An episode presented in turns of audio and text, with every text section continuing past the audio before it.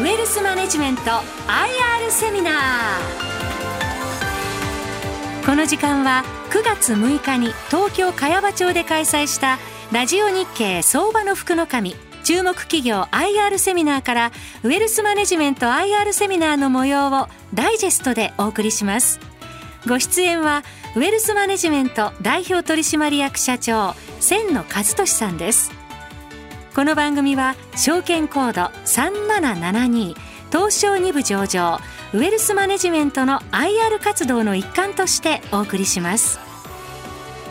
ウェルスマネジメントグループは価値創造型の不動産会社ブティック型の独立系アセットマネジメント会社収益の最大化を図るホテルオペレーションという3つの強みを持つ企業グループです。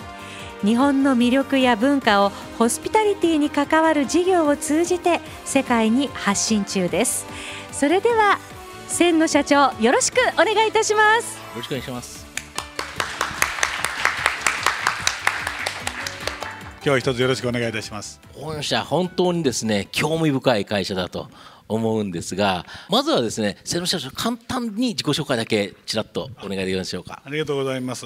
当社のあのコアコンピタンスは3つございまして1つは不動産会社であるということと2つ目はホテルのオペレーション会社であるということと3つ目はアセットマネジメント会社ということでありまして決してホテル会社ではありませんのでその辺はお間違いなきをよろしくお願いいたします。この事業内容というところで本当にいくつもの面を持っているというところが御社の特徴ですよね。単純に一つのことをだけやってるわけではなくてさまざ、まな、えー、3つの側面がある。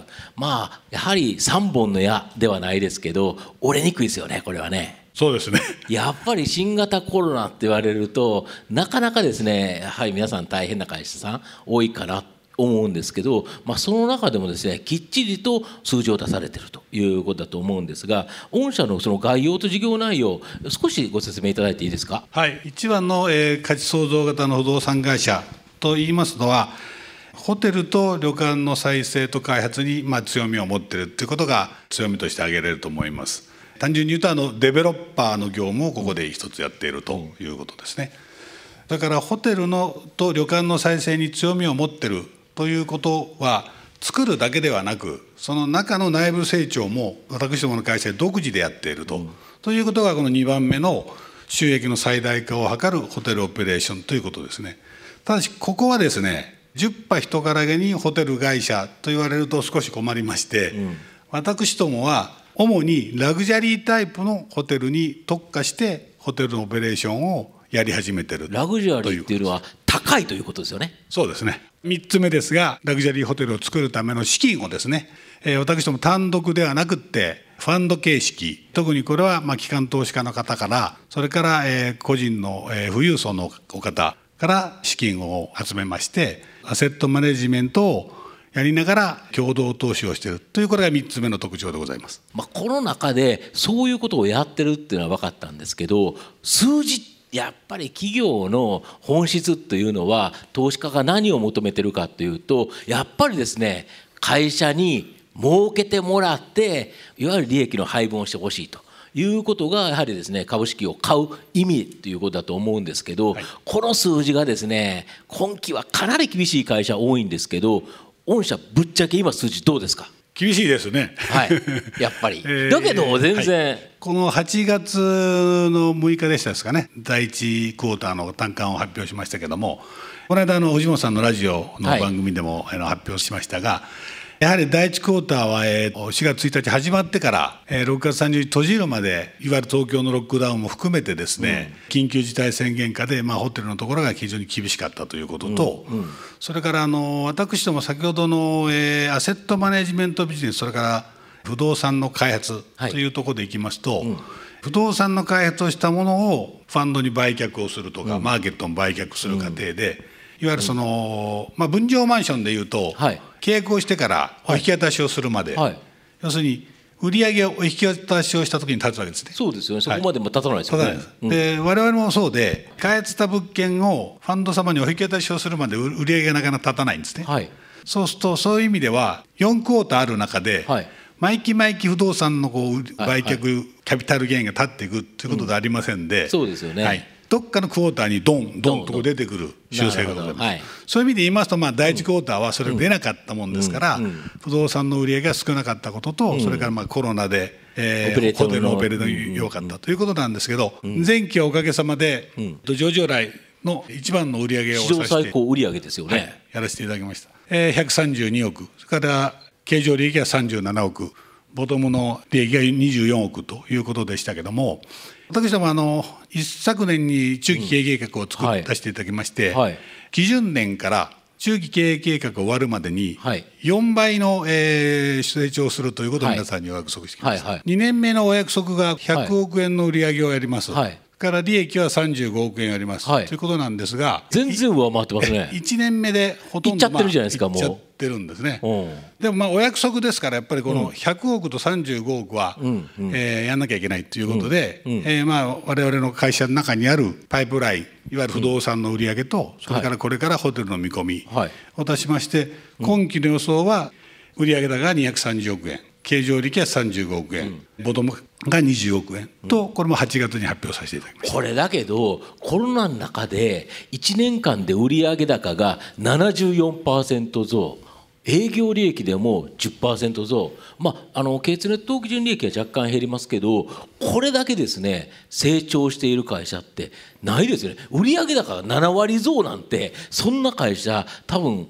本当にないと思いますよね。ありがとうございます。なるほど。で、まあ、その数字をですね出してくるその収益構造、はい。どうやってこれ数字、まあ、予想値ですからね、はい。本当に大丈夫なのっていうところがですね、はい。投資家の方はやはり気になってるかと思うんですが、この収益構造、はい。まずはですね部門別に教えていただきたいんですけど、はい。このホテルっていうのはどうやって儲かるんですか？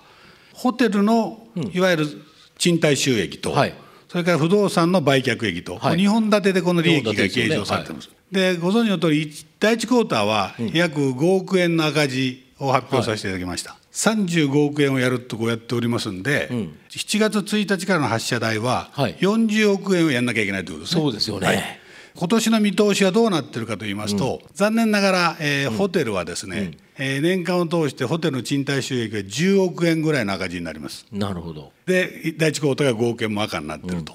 ということは粗利で大体10億円ぐらいマイナスです。はいで今期60億円ぐらいの粗利を不動産で稼ぐという計画を立てています。えーそうすると差し引きしまして、まあ、50億円の粗利が出ますと。はいで50億円の赤字のうちに、えー一般管理が約15億円ぐらい投資はございますので、はい。経営が35億。35億こうなってます、うん。これが大方の今の市場の見方です、コンサルティングそれから、まあいろんなところから。研究基礎研究所いろんなところから出てますけれども、えー2019年度の実績データで、えー日本人の延べ宿泊者数は約5億人、そのうち外国人比率は2割です。だからインバウンドインバウンドって皆さん言われますけども、外国人って2割しかいないんですよ。8割はこれ日本人が泊まってるんですね、うんなるほど。2割。でこれが今年どうなるかというと、90%は来ません、がまあそうでしょうね。はい。9割は失われてます、ん。で日本人もですね今 GoTo とかいろいろ東京除外とかなってますので、日本人もこれいくと4割減ってます。まあ不要不急とかって言っちゃってますからね。はいただしですね我々京都にまあたくさん開発物件ございまして、京都の観光統計取ってますが、はい。嬉しいことにですね、はい。7月の時点で日本人がもう5割戻ってます。ああ戻ってるんですかやはり。7月5割もウィズコロナと言われますからこれからまあコロナとはずっと付き合っていかなきゃいけないという想定でこれ書いてますけどもほどなるほど。ウィズコロナですよね。はい。えーここから要するに3月にかけてですね、えー大体1年平均で6割は戻ると言われてますんで合わせて約2019年の半分になります。ですからさっきの55%稼働してれば利益出るというところを思い出していただきたいんですけど、まあ、5割しか稼働しませんので、まあ、5%は赤になるという。やっぱり赤字という形ですね。今年は。はいはいはいはい。来年になったらどうなるかというと、外国人は4割しか戻りません、で、えー日本人はほぼほぼ8割戻ります、で合わせて2019年の7割3億6千万人もでこれだと黒ですよね。これだと黒になります。でその次の年になるとほぼほぼ全部戻ってきます、ただし、外国人はまだ7掛けです。で今この 50%70%、まあ、ほぼほぼ3年後には全部戻るんですけど、今戻ってる方でどうなってるかと言いますと、ほとんどの宿泊者は高級旅館と高級ホテルから予約が入ってます。そうですよ皆さんネねット行ってください。はい。ライバルですけど、はい星野屋さんはほぼ満杯です。取れません。そね。はい。はい。9月も取れません。京都もリッツ・カールトンはほぼ取れません、なのでこの人たちは高級ホテルと高級旅館から入ってくる。なるほどなるほど一番苦戦するのはまあ、我我々は少しやってますけどもエコノミー型のホテルがかなり苦戦する。ということで、まあ、我々の強みというと、まあ、ラグジュアリーに張ってるということですね、だからそこはこれからも予約について今堅調に入ってますし、今年は厳しいですけど来年以降はホテルの賃貸の方も軌道に乗っていくというふうに確信してます。で次のところまたですね逆に日本人の人も海外に行けないじゃないですか。そうです。これどうなってるんですか？年間アウトバウンド、えー皆さんも行かれると思いますけど、海外に出られる方は今まで結構行ってましたよね、はい。ハワイに行ったりね、はい。2000万人いると言われてます、はい。その方が今全く海外行けてない。行けないですよね、はいでこの方の、えーお落としてる海外へ落としてるお金が約4.3兆円あります、で逆にね先ほどの2019年3500人までインバウンドが行きました、で2019年のインバウンドの3500万人の外国人が日本に落としてる外貨。これが4.8兆円あります。ですからほぼほぼなるほど4.8兆失ってるんですけどこはい。の日本人の方が行かない分4.3兆円戻ってるんで、なるほど。えー、3500万人をこの2000万人でカバーしてる、なるほど。という構図なんで、先ほどのまあ高級旅館はずっとこれ要は今までハワイに行ったり他の国ヨーロッパ行ったりさまざまなところに行ってて、まあ、そこに泊まってた人たちが、まあ、日本で行こうとすると、まあ、もうちょっとリッチだからあのいいホテルに泊まると。いうことですか、はい。はい。で実際その普通のホテル、まあ、その安いっていうかい1万円前後のホテルとその高いホテルとではなんか収益性が違うらしいんですけど、はい。これどういうことですかね、えーこれあのこの間あの、藤本さんにお世話になったラジオでも私言いましたけども、えー皆さんあの坪効率ということをあの不動産かじられたらよく分かるんですけども、先ほど私が言いましたあのリッツ・カールトンとかフォーシーズンホテルは、50平米の部屋を約15万円ぐらい売ります。はそうするとまあ15坪ですから約坪高が1万円。なるほど。で例えば、えーエコノミー型のホテルは,、約まあここの18平米が標準、まあ、もっとちっちゃいのもありますけども。最近小さいですよね。そうですね。それが約まあざっくり1万円ぐらいとすると、坪高がに2000円ですね。なるほどなるほど。約5倍違います。そうすると同じ面積の例えば建物あった時にはラグジュアリーの方が売上高が大きく大きい。ただ建てるのにお金かかるじゃないですか。ラグジュアリーというのは参入消費がすごく高くてですね。そうですよね誰でもこれ開発できるって家庭はないんですよ。でやっぱりそのリッツだなんだかんだっていうオペレーターは結構ディマンディングでですね、はい。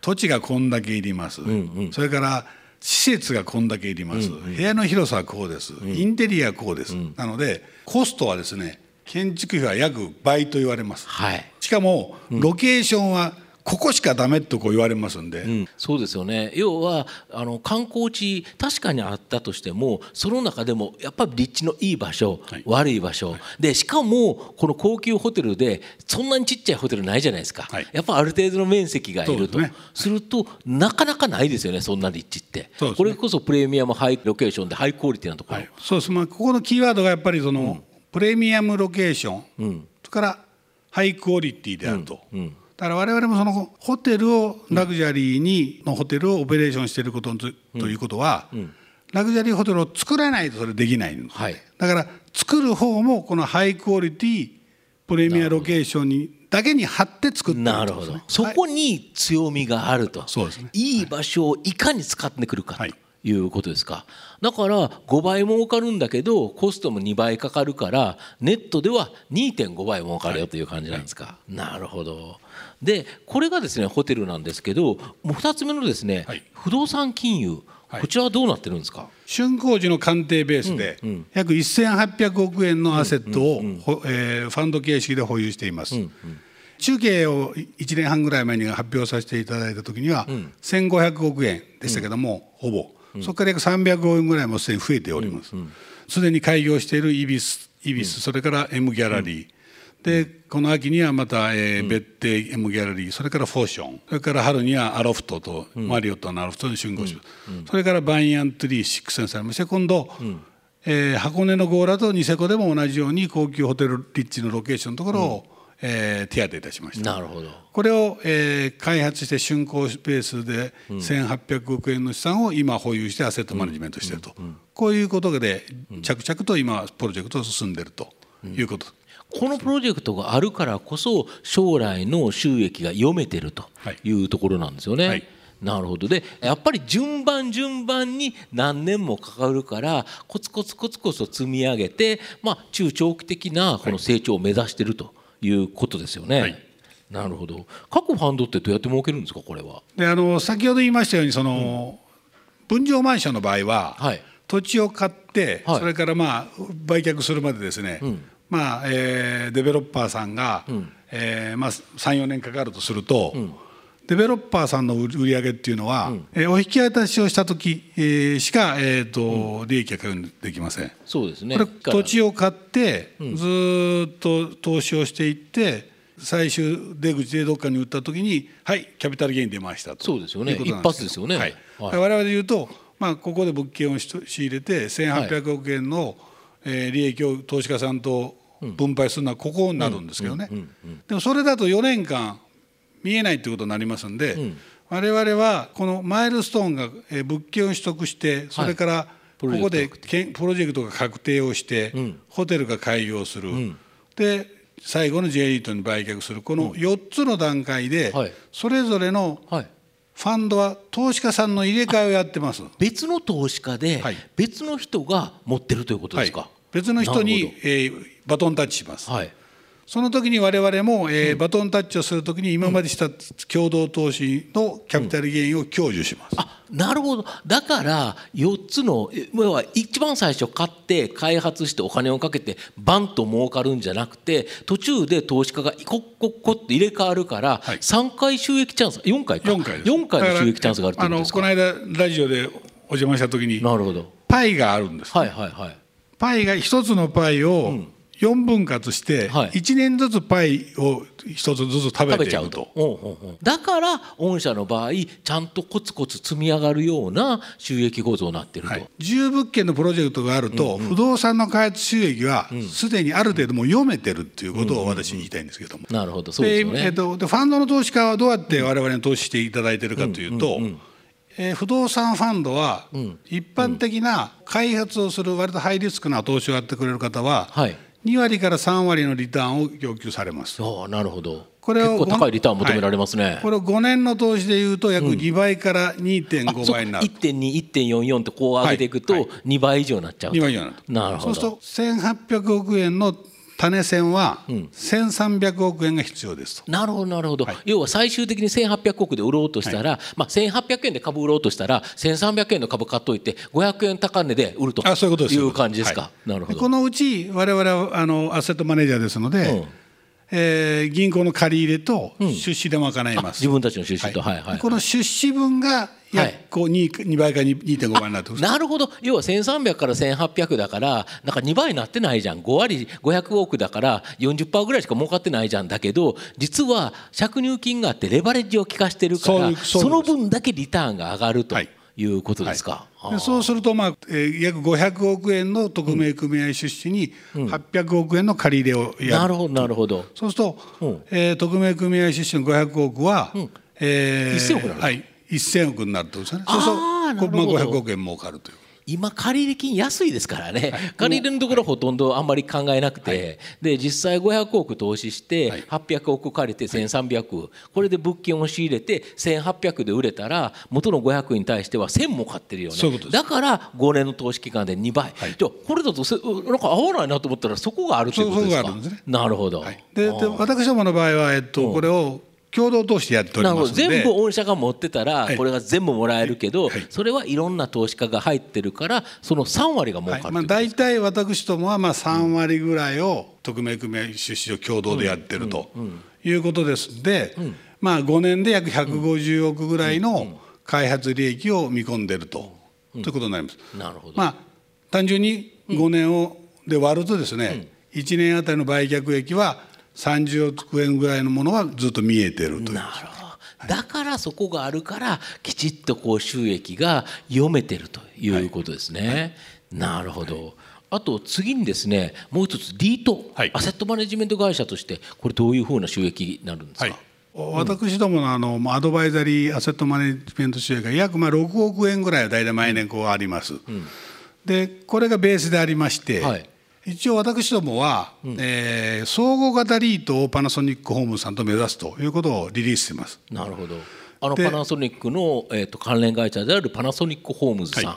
ここと共同でとはい。いうことですよね、総合型リートをするとですね、残念ながらホテル全部入れれないんですよね。それはそうですよね、はい、総合型なので3分の2はホテル以外、はい。で3分の1がホテルなんで、はい。えー我々1800億円のうちの、はいはい。えーまあ200億円。1年で200億ずつはいぐらい。はいはいはいでしか入らない。これはなるほど。5年で3000億円を目指すとした場合ですね。なるほど。この5年の3000億円というのは、えー皆さん一番流動性の高い、えーリートとして信用性の高い J リートの銘柄が約3000億と言われてます。なるほど。なるほどですから我々も5年で3000億を目指す所存でおります。そうすると我々ホホテルは3分の1の1000億を5年で入れると。なるほど。毎年200億ずつ入れていって、でこれで、えー取得の手数料が、ファうちのファンドからリードを出す場合に、はいはい。うちのファンドの投資家さんが1%いただきます。ああなるほど。あの売買手数料で、で J リートさんからは1%いただきます。うん。なので、1000億が2%動くと5年間で約20億円の手数料をいただくと。はい。これはあのリードの各リードの運用報告をていただくと大体1%ぐらい、それから管理収入ですね。はい。管理収入でいきますと、はい1年でこれ600億ずつ積み上がっていって5年で3000億3000ま億で。すね。はい。この管理物件に対して約0.5%が管理手数料でいただくことになるこれ信託報酬みたいなもんですよね。そうそうはい。はい。そうしますと,、えー、と1年度目は600億ですから3億。はいはい。で5年目は3000億ですから15億、はいはい。でこれざっくり増えていくと。いたしますと5年で45億、はい。で手数料で10だからリートを作ると、ん55億がリートからで我々の関連ファンドから売却として10億、これは100%いただくんですね、でこっちは、まあ、パナソニックスさんと分け分けしなきゃいけないので、なるほど。全部じゃないですけど、はい。まあ、半分ずつとするとこの半分が来ると、なるほど。そうするとまあざざっと30億ぐらいありますんでここに、5年でまあ6全部で40億ぐらいですかね。40億弱がありますんで、はい。5年でいきますとまあ年間8億ずつぐらいはこれからリードを作ることに見えてると。なるほど、これでだけど実はまだ隠し玉じゃないですけど、い、ろんな土地の今情報とか仕入れててまた次のやつも考えられてるんですよね。えーそうしないとね成長性がないというふうになりますんでそうですよね、はいこれは当然まだ発表できないという形なんですけど、いまあ、いろんなところの今の土地の情報は結構入ってきてるんですか？はい、もちろん入ってます。そうですよね、逆になんかここであれですよねなんかホテルのところになんかちょっとネガティブな見方の人が出てくると逆にいいチャンスですよね。そうですね。はい。そうですよね、だからそれこそその1万円台のホテルこれでそこそこやってた会社さんがこれダメだわというところだったらそこを建て替えるなんてことだって今後考えられますよね。そうですよねあの。先ほど私ハイクオリティ物件でプレミアロケーションと言いましたけども、たまたまこの中継の時我々はホテルでやってるってことなんですよね。偶然ね。でここの我々15年ぐらいの AUM で、オフィスも、それから商業施設も結構やってるんです。で私が皆さんに言いたいことは、不動産ですから上がる場合も下がる場合もあるんですけど、いいものいい場所のものは、この30年間下がってません。1990年代のバブルショックから、それからこの2020年までまあなんとかショックが34回来てますけども、一過性はあります。でも銀座表参道、丸の内、もろもろのところ、ほとんど下がってません、逆に上がってます、はい。だからいい場所でいい物件を抑えれば、必ず不動産っていうのは上がってんです、下がるのはやっぱりそうじゃないところをやっぱり二二流のところという感じをですよね。いい時期に買った人が負けてるんです、まあ株と同じですよ。まあそうですね。高くない時期にいい場所を抑えておけばいいと。だから我々今ホテル張ってるのもチャンスですしそれからまあ要するに我々がたまたま5大オペレーターで非常に親しいということで情報が入りやすいということでホテル張ってるんです、ちょっとこのラジオで見ました、パナソニックホームズさんとのスマートシティ。はい。これはスマートシティの中にプレミア物件を彼ら作ります、でできたら我々もそこに一緒にしたいと、なるほど。そうするとまあプレミアム物件というのは下がりませんから、だかだからオフィスもこれからレジデンシャルもそういうところに集中して我々投資をしていきたいと思ってます。なるほど。あと株主還元も結構やってますよね。はいまず300株以上、300株までの方は5000円の優待しか出してませんでした、はいはい、それから1万円以上の方については、えー、と2万円出してたんですけど、その真ん中、メザニンを作りました、500株以上買っていただいた方には、1万円の優待を差し上げると。なるほど。ということにしてます。うん。でうちまだ4.2倍なんで、PR が、去年のこの番組出させていただいた時に、高値で230億ぐらいまで時価総額きました、今半分弱です、ですから今仕込んでいただいたら、株の成長も取っていただきたいんですね、皆さんに。そうですよね、だからその優待だけではなくねはい株の成長と EPS の成長とそれからそれができると配当も今20円ですけども利益次第ではあのもっとやりたいと思ってますんでまあこの3つ総合的に勘案してえー株主の皆さんに還元したいというふうに思ってますし今度えっとこの秋以降3つラグジュアリーホテルできますんでそうですね。ここで使えます。M ギャラこれい。いですね、これ別邸ですね2月、はい。これ二条城の前ですけど皆さんぜひ行ってください、これは紅茶のフォーションってあるこれもそうですよね。これはあの堂島ホテル、旧堂島ホテルがあるホテル、はい。でここで株主優待パックというその宿泊パックを今私作れと。株主さん来たら例えばもうちょっと優待券だけじゃなくって、違うサービスもしろっていうことを今考えてますんで、はい。それまたあのこうご期待していただくということでなるほど、はい、サービスを考えて。で中長期的には今後御社どうやって成長していくんですか？はい、とにかく一丁目一番地は、いわゆる J リートです。はい。これを作ると。はい、えー来年中に私 J リートを上場すると、はい。はい。えー中継でも話をしてます。で今コロナの影響等で少し役所の手続き遅れてますけども、これは J リートやります。来年中にはやると。はい。はい。そうすると最終バイヤーが確保できるということです。それが一丁目一番地ですね。で先ほど3000億が一流の J リートと言われてますが、まあ、できれば5000億ぐらいまで積み上げたいというか考えてます。それからパナソニックホームさんと今後展開していく上で、ホテル以外のアセットですね。そうですよねえーさ先ほどスマートシティに出てくるスマートシティの中には、はい。オフィスもあれば物流もありますしレジデンシャルもそれから老健施設もあります、そういうものをプレミア物件を開発していく、ということで、まあえー資産循環型ビジネスを完成させて、まあ、これ一部上場でありますけど、今でいうとなんだっけ。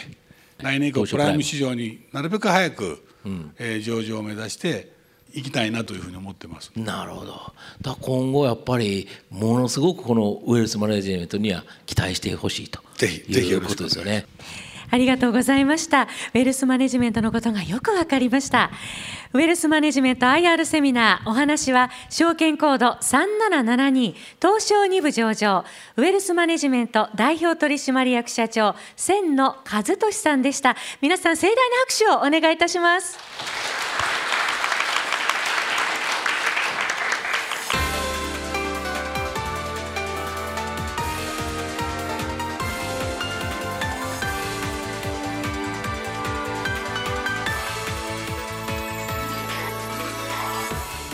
ウェルスマネジメント IR セミナーこの番組は証券コード3772東証2部上場ウェルスマネジメントの IR 活動の一環としてお送りしました。